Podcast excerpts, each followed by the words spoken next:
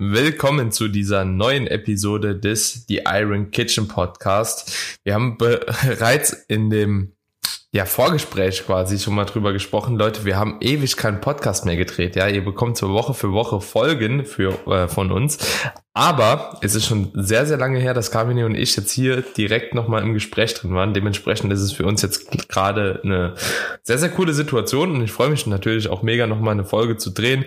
Am Anfang, Carmine, du kennst das bestimmt so, ne? Dann denkt man immer so, ja, okay, man hat halt eben noch das zu tun, das wäre gerade noch wichtig und ah ja, eigentlich könnte man ja nochmal schieben, weil wir haben ja immer noch Folgen, aber wenn man dann dabei ist, so, dann ist es doch eigentlich ziemlich cool. Da freut man sich auch immer, wenn man sich die Zeit dafür genommen hat, ne? Geht's dir genauso?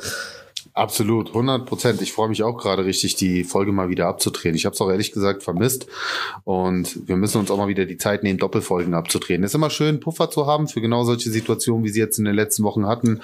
Ich wieder gesundheitliche Struggle, du natürlich äh, mit einem bombastischen Wettkampf, den du hingelegt hast.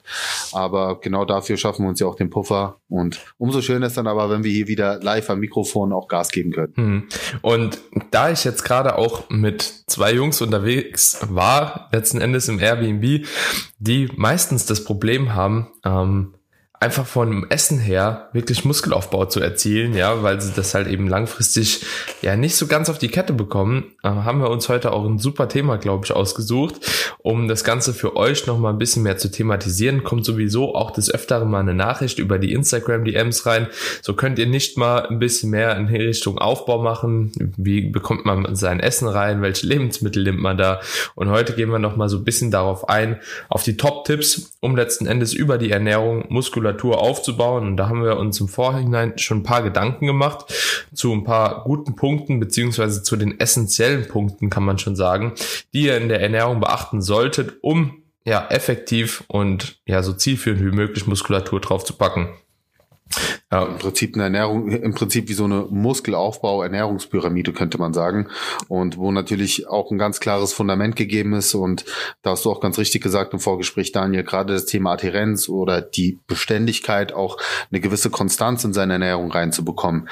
Das ist natürlich das A und O. Denn wir können alle Regeln befolgen, aber wenn wir es nicht schaffen, diese Regeln auch dauerhaft umzusetzen, eine gewisse Konstanz und Konsequenz mit an den Tag zu legen, wie zum Beispiel jetzt bei deinen zwei Kollegen, mit denen du unterwegs warst, die sicherlich sicherlich an gewissen Tagen auch schaffen, genau diese Top-Empfehlungen, die wir auch heute ansprechen werden, umzusetzen, aber vielleicht an zwei oder drei Tagen in der Woche eben nicht. Genau das kann eben den Unterschied machen, weil beim Muskelaufbau haben wir nämlich einen großen Nachteil gegenüber einer Diät, dass dort diese tägliche die, diese tägliche Betrachtungsweise noch sehr viel wichtiger ist als jetzt in einer Diät. Also in einer Diät zum Beispiel kann man ja sagen, hey, ich arbeite mit einer Wochenbilanz und wie ich meine Kalorien verteile, ist schlussendlich egal. Am Ende nehme ich X ab. Beim Muskelaufbau ist es so, dass man ja schon ganz klar sagen muss, wenn du an drei von sieben Tagen verpasst, deine Kalorien ähm, zu decken, deinen Proteinbedarf zu decken, dann sind das drei Tage, die du einfach nicht optimal genutzt hast. Und das ist meiner mhm. Meinung nach ein sehr großer Unterschied, der einfach nicht so stark hervorgehoben wird, meiner Meinung nach, wie man es eigentlich tun müsste. Ja, das ist schon sehr, sehr wichtig bei dem Muskelaufbau, da eine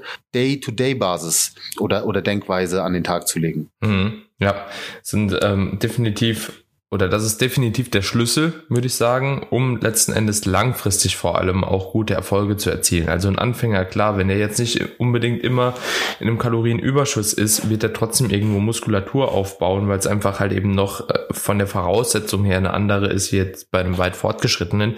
Und dementsprechend ist das natürlich auch kontextabhängig, aber wir gehen jetzt auch davon auf, äh, aus, dass die Leute, die jetzt hier gerade zuhören, natürlich irgendwo das Beste herausholen wollen und irgendwo die maximalen Fortschritte erzielen wollen und dementsprechend geht es einfach auch darum, die Ernährung halt auf täglicher Basis wirklich ja, so gut es geht zu gewährleisten. Und da haben wir jetzt einfach mal ein paar Tipps für euch rausgesucht. Ich würde sagen, es sind grob fünf Stück. Ne?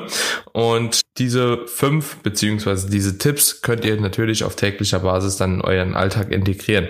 Kamine, ich würde sagen, wir beginnen mal mit dem ersten Tipp unsererseits. Ähm, was haben wir uns da rausgesucht? Äh, auf jeden Fall ein Kalorienüberschuss. Und ähm, wir haben uns auch beide dazu entschlossen, mit einem Kalorienüberschuss zu arbeiten, denn natürlich funktioniert das streng genommen auch auf Erhaltungskalorien oder in einem speziellen Kontext, zum Beispiel für schwer übergewichtige Personen, die jetzt mit dem Training neu beginnen, sogar mit einem Defizit. Das ist auch mit Studien ganz gut belegt. Aber wir wollen uns hier wirklich auf einen Kalorienüberschuss konzentrieren, auf einen moderaten Überschuss, weil wir damit auf Nummer sicher gehen. Und ich denke, das ist für viele da draußen auch wichtig, außer Sicht der Motivation, weil man mit einem Kalorienüberschuss auch signifikantere Effekte erzielt, schnellere Effekte erzielt. Und wenn man es vernünftig angeht, muss man sich auch keine großen Sorgen machen, jetzt ein Übermaß an Fett aufzubauen. Dass die Wahrscheinlichkeit etwas größer ist im Überschuss, ist klar, aber man kann das Risiko auch da minimieren, indem man wirklich mit einem leichten Überschuss arbeitet und ja auch natürlich die, die Gewichtsentwicklung immer im Blick behält und eben auch Kalorien trackt. Mhm. Ja, ich denke, der Kalorienüberschuss ist tatsächlich halt eben so, dass was gegeben sein sollte, für die einen halt ein bisschen höher, ne, wenn man einen etwas niedrigen Körperfettanteil hat, für die anderen etwas äh, niedriger, wenn man einen etwas höheren Körperfettanteil hat. Und ähm, ja, so eine perfekte oder die beste Rate of Gain, äh, an der sich die meisten Leute entlanghangeln können. Also das ist quasi diese Zunahmerate anhand von dem Körpergewicht, das ihr letzten Endes habt. Das ähm, ja, die bewegt sich irgendwo zwischen so 0,5 Prozent im Monat und 1,5 Prozent. Also wie gesagt, die, die ein bisschen leaner sind und äh, ein bisschen definierter noch ausschauen, die können natürlich dann sich ein bisschen weiter oben entlanghangeln und ein bisschen mehr zunehmen und die anderen natürlich auch weniger. Und das Ganze ist auch irgendwo logisch, denn wenn du also unabhängig vom Körperfettanteil ist es auch irgendwo logisch, weil dein äh, Potenzial natürlich noch Masse draufzulegen auch einfach deutlich höher ist, wenn du einen niedrigeren Körperfettanteile hast und weniger Gewicht hast, weil auch diese prozentuale äh, Herangehensweise ist ja quasi, wenn du von 80, sagen wir mal, äh, Athlet äh, X hat 80 Kilo, ja, ist ein bisschen leaner und wenn der dann ein Prozent zunehmen will im Monat, dann ist das mm, wie viel? 0,8 Kilo und wenn jemand jetzt schon 100 oder der gleiche Athlet schon 110 Kilo hat in der Aufbauphase, ja, weil er einfach schon so viel zugenommen hat, dann sind ein Prozent halt nochmal 1,1 Kilo, obwohl er halt eigentlich schon deutlich mehr Körperfett hat. Und dementsprechend, um das einfach nochmal so ein bisschen zu verdeutlichen, es macht keinen Sinn, einfach stupide zu sagen, okay, 500 Kalorien Überschuss, That's it. Ja, das ist das Beste. So, es sollte sich immer anhand des Körpergewichts und auch anhand des Körperfettanteils einfach ähm, so ein bisschen äh, definieren lassen. Ja, und ähm, ja. auch, auch nochmal, um den Zuhörer ein Stück weit den, den Druck rauszunehmen, diesen, diesen perfekten Weg zu gehen. Ja, den gibt es eben nicht. Also man muss das immer individuell sehen. Und ich verstehe auch, wenn man als Anfänger überfordert damit ist und jetzt gar nicht so wirklich weiß, ja, wo setze ich an, was ist für mich das Optimum, was, ähm, was ist jetzt die richtige Herangehensweise, wenn ihr euch da wirklich unsicher seid, dann holt euch halt einen Coach. Ne? Also wir haben es schon ganz oft angesprochen, dann nehmt das Geld in die Hand, investiert in einen guten Coach, der euch erstmal aufstellt und dann könnt ihr ja den Weg auch alleine gehen. Aber manchmal ist es einfach wichtig, so ein so ein Plan, so ein Fahrplan zu haben, anhand äh, dem man arbeiten kann, wo, woran man sich orientieren kann. Und wenn ihr selbst nicht die Expertise habt, euch so einen Fahrplan zu erstellen, den ihr dann abarbeitet, dann holt euch jemanden, der das für euch macht. Und ich kann euch sagen, ihr werdet kein Cent davon bereuen, wenn ihr einen guten Coach habt, wenn ihr dann auch die Erfolge seht, wenn ihr wisst, ähm, ihr könnt dem Coach vertrauen und wie gesagt, ihr seht einfach auch eine positive Entwicklung, dann wird keiner von euch hinterfragen, ob das eine gute Investition war oder nicht, sondern wird wirklich jeden Cent auch doppelt nochmal ausgeben, um genau so eine Erfolgskurve dann weiter zu haben. Ähm, und das mhm. sagen wir euch als Coaches, das sagen wir euch aber auch als Person, die selbst Coaches nutzen für ihre eigenen Ziele, ne? um euch das mhm. auch nochmal zu verdeutlichen. Ähm, und äh, deswegen auch das nochmal als Input. Also ich denke, dass das reicht erstmal an der Stelle zum Thema Kalorienüberschuss. Ähm, an der Stelle auch nochmal der Hinweis auf vorige Podcast-Episoden, wo wir auf einzelne Punkte noch sehr, sehr viel ähm, tiefer eingegangen sind, noch viel ausführlicher euch das nochmal anzuhören. Ich würde dann aber mhm. tatsächlich gerne auf die zweite Ebene schon gehen, denn ähm, klar, wir könnten jetzt auch einen Kalorienüberschuss erzeugen, indem wir mehr Nudeln essen, indem wir mehr Öl in unseren Salat kippen, aber das wäre dann auch irgendwann begrenzt sinnvoll. Deswegen müssen wir uns natürlich auch über ähm, ja das Protein unterhalten oder im Allgemeinen über die Makronährstoffverteilung. Und da darfst du mhm. gerne nochmal Input geben, sowohl zum zu der Proteinmenge als auch zu dem Proteintiming, was ich jetzt an der Stelle mal als eine Ernährungsstrategie zusammenfassen würde, weil ich glaube, wir beide haben ja auch schon darüber philosophiert, dass wir das gleichermaßen ja hoch priorisieren, auch auch das Timing. Ja, also grundsätzlich geht es beim Protein darum, und das haben wir wirklich schon super oft besprochen in vorherigen Folgen, dass ihr erstmal eine ausreichende Menge an Proteinen konsumiert und diese Menge ist halt eben in einer größeren Spannbreite, also zwischen 1,6 bis 2,2 Gramm wird die Proteinsynthese maximiert nachweislich. Ähm, es kommt natürlich darauf an, welcher Situation ihr euch jetzt befindet und welche Lebensmittel ihr auch heranzieht, um halt eben auf diese Proteinmenge zu kommen. Das bedeutet, wenn jetzt ein Athlet ähm, ein ziemlich großes großer Athlet, sagen wir mal, ähm, und ziemlich schwerer Athlet, viel Protein konsumiert, einfach indem er Carbquellen äh, nutzt, wie beispielsweise Reis oder Haferflocken und so weiter und so fort, dann wird er schon auf eine ziemlich hohe Menge an Protein kommen, nur durch diese Lebensmittel. Jetzt kann es natürlich sein, dass da ein bisschen zu wenig essentielle Aminosäuren drin sind und auch etwas wenig von der äh, Schlüsselaminosäure Leucin, die einfach auch benötigt werden, um die Proteinsynthese nochmal zu maximieren. Ja, also Proteinsynthese ist quasi einfach nur der Prozess, der quasi Aminosäuren einlagert und Muskulatur aufbaut dementsprechend. Und deswegen sollte man auf jeden Fall versuchen, einerseits mit den Proteinquellen ein bisschen zu variieren, andererseits natürlich auch immer wieder in hochwertige oder hochwertige Proteinquellen einzubauen. Und das Ganze ist auch tatsächlich gar nicht so schwer. Ja, also ein Whey-Protein ist eine gute Proteinquelle. Allgemein Molkeprotein ist eine gute Quelle.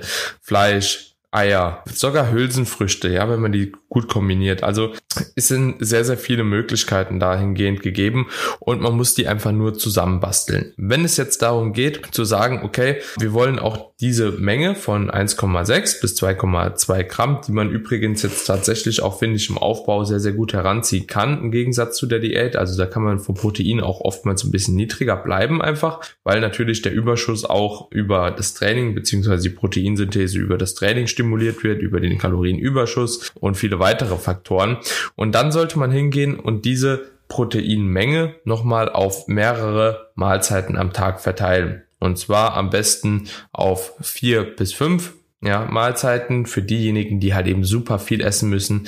Ihr könnt das natürlich auch öfter verteilen oder baut halt eben zusätzliche Mahlzeiten ein ohne Protein, ja, wenn ihr sonst eure Ernährung nicht reinbekommt. Und am besten ist es so, ich finde, es lässt sich immer leichter handhaben, wenn man einfach sagt, okay, zwei Gramm Protein pro Kilogramm Körpergewicht ungefähr, vielleicht sogar auch ähm, einfach in Kauf nimmt, dass man ein bisschen mehr Protein hat am Tag, so dass man halt eben aber auch vier Mahlzeiten auf jeden Fall hat oder fünf, in denen eine adäquate Menge an Protein vorhanden ist. Und da spreche ich so ab 0,4 Gramm pro Kilogramm Körpergewicht. Ja, so und dann würde ich sagen, so das ist eine ordentliche Proteinmahlzeit. Und das einzige, was ihr dann noch darauf beachten könnt, ja, ähm, das hat dann wieder eine etwas untergeordnete Rolle, aber wer das Maximum rausholen will, ähm, auch hier trotzdem eine Relevanz. Und zwar, dass ihr eine gewisse Zeitspanne zwischen den einzelnen Proteinmahlzeiten habt. Ja, und die kann sich so zwischen drei bis fünf Stunden bewegen, je nachdem, welche Proteinquelle ihr da letzten Endes auch heranzieht. Ja, also was ganz leicht verdaulich ist, wie ein Whey-Protein, braucht nicht so lange Zeit, um verdaut zu werden, wie beispielsweise in Rinderfilet. Ähm, und dementsprechend müsst ihr natürlich einfach schauen, welche Proteinquelle ihr da nutzt und ähm, wie ihr das am besten dann verteilt. Aber das ist jetzt wirklich schon untergeordneter Rolle, wie wir eben schon gesagt haben, Kalorienüberschuss, ausreichend Protein, Protein-Timing und dann erst auch nochmal so diese Länge vielleicht ein bisschen mehr, bisschen mehr heranziehen. Aber das muss natürlich auch irgendwo in euren Alltag implementierbar sein. Sonst leidet wieder die Beständigkeit. Und wenn die Beständigkeit leidet, leidet das ganze Konstrukt und ihr habt eigentlich nichts gewonnen, sondern eher verloren. Ja, wobei ich sagen, sagen muss, also was die Beständigkeit angeht, sollte das Timing für die meisten kein Problem sein, wenn sie wirklich einfach einen Shake nutzen. Also ich meine, das ist ja heutzutage ja. kein Hokuspokus mehr, wenn man weiß, okay, ja. ich bin jetzt acht Stunden am Stück unterwegs, zum Beispiel, keine Ahnung, ich sitze in einem Flieger, ja gut, dann packst du dir halt 50 Gramm Eiweißpulver in einen Beutel oder in einen Shaker, füllst dir Wasser rein und, und pumpst das Ding nach der Hälfte der Flugzeit ab. Also sorry, nee, für mich gibt's was, zumindest was diesen Punkt angeht, ähm, dann wenn überhaupt nur die faule Ausrede. Weil, äh, also in der Du, es ist, es ist die, es ist die faule Ausrede, definitiv. So muss man ganz klar sagen, wenn man das Optimum will, ne, du hast schon ganz klar gesagt, mhm. die Gesamtmenge ist schon alles entscheidend, aber ich finde, ich finde es auch schwierig, das dann einfach so abzuhaken, weil, weißt du, das ist für mich genau das Gleiche, wie ich anfangs gesagt habe, dass man sagt, man ähm, betrachtet die Kalorien über eine Wochenbilanz, anstatt das auf täglicher Basis zu sehen.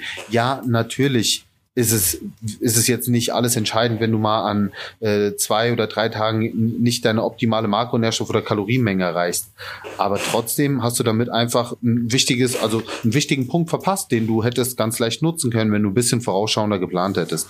Und deswegen also mhm. Sicht der Optimierung und ich meine, das ist ja auch unser beider Ziel, das den Leuten hier zu zeigen. Ab, Abstufung kann ja jeder für sich selbst machen, aber wir möchten ja hier die 100%-Marke sozusagen mitgeben. Deswegen würde ich schon sagen, dass, äh, dass man dem auch eine gewisse Aufmerksamkeit schenken sollte. Ja? Ja. Ohne, ohne zu verbissen zu sein. Aber wie gesagt, also gerade das Thema kann man relativ einfach machen. Also jeder kann, Be kann Becher Körny zwischendurch futtern, ne?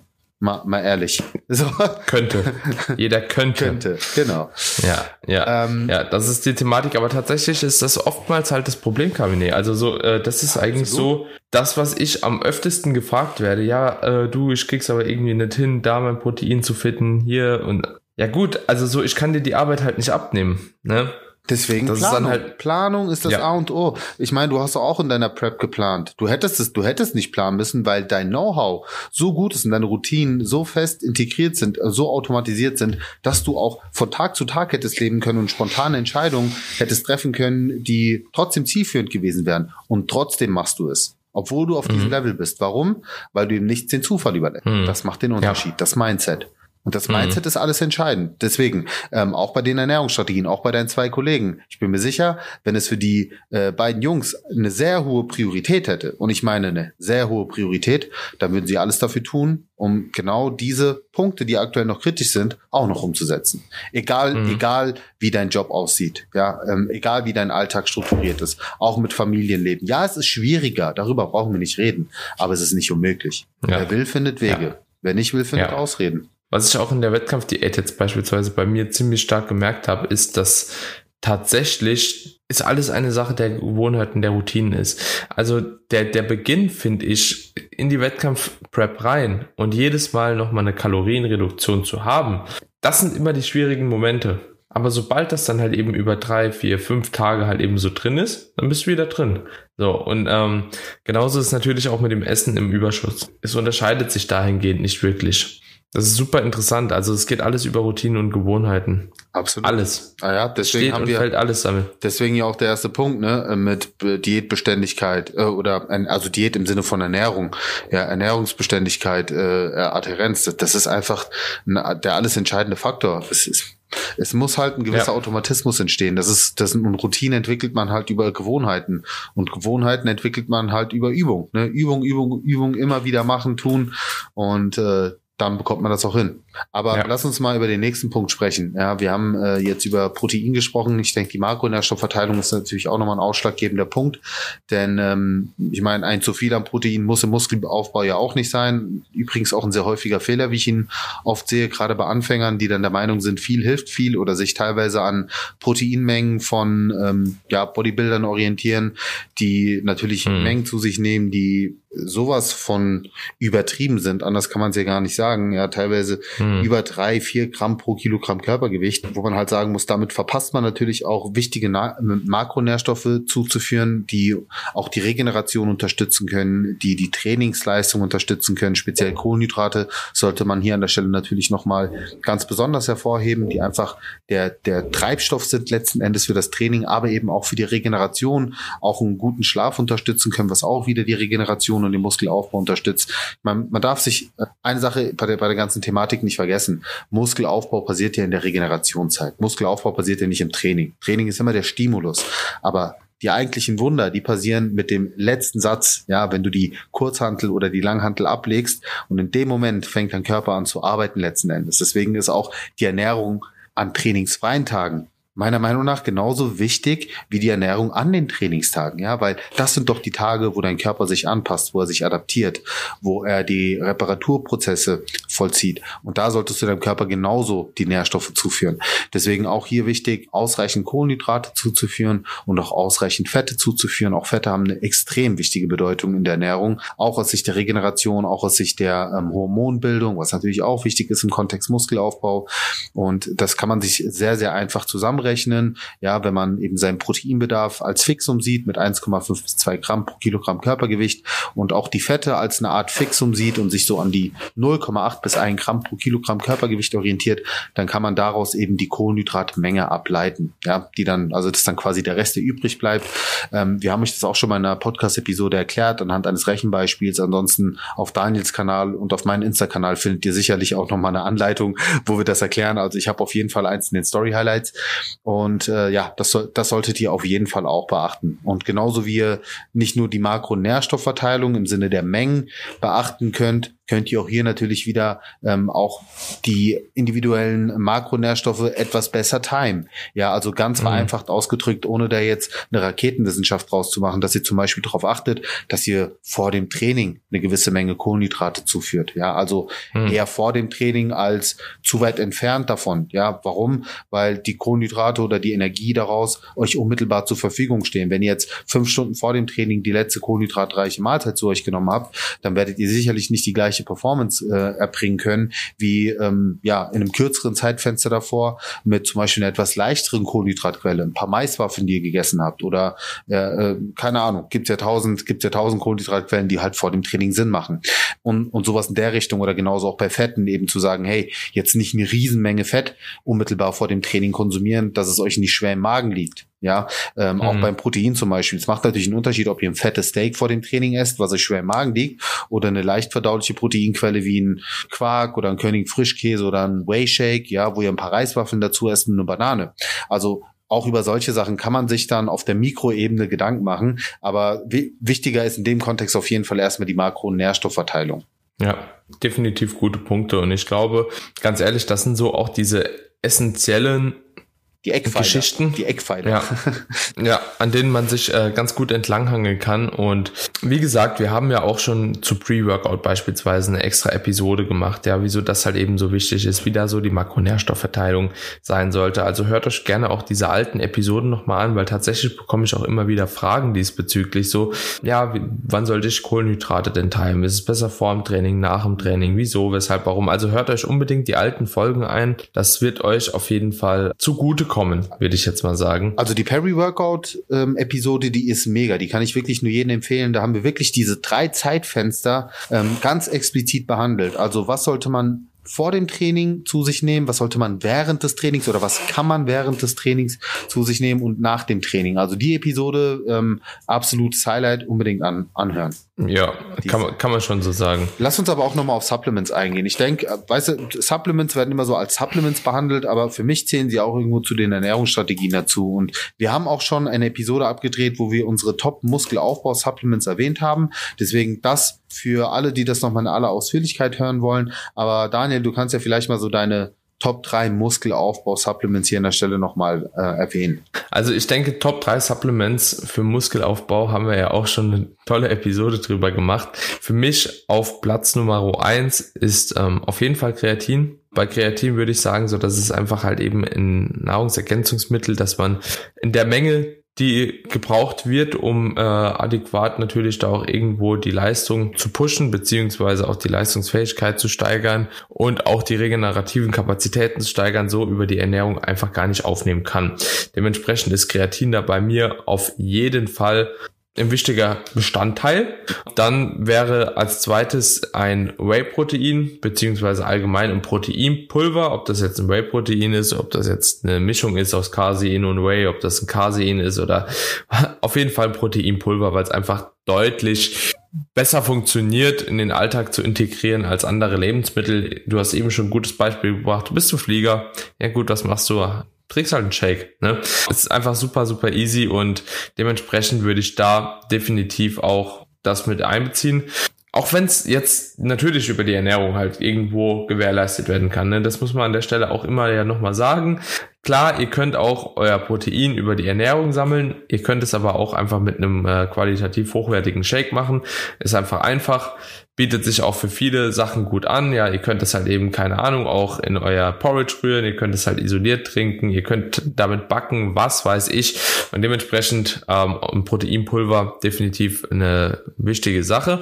Ansonsten wäre äh, meiner Meinung nach auch Koffein zu dem richtigen Zeitpunkt ein wichtiger Faktor, weil Koffein äh, oder auch Koffein und Theanin, ein Gemisch, dahingehend natürlich irgendwo synergistisch wirken und auch da kann man sagen, die beeinflussen halt eben positiv die Trainingsleistung und können dann halt eben dadurch, dass die Trainingsleistung, die Muskelausdauer, die Motivation, die Konzentration gefördert wird, auch letzten Endes in mehr Muskelaufbau resultieren.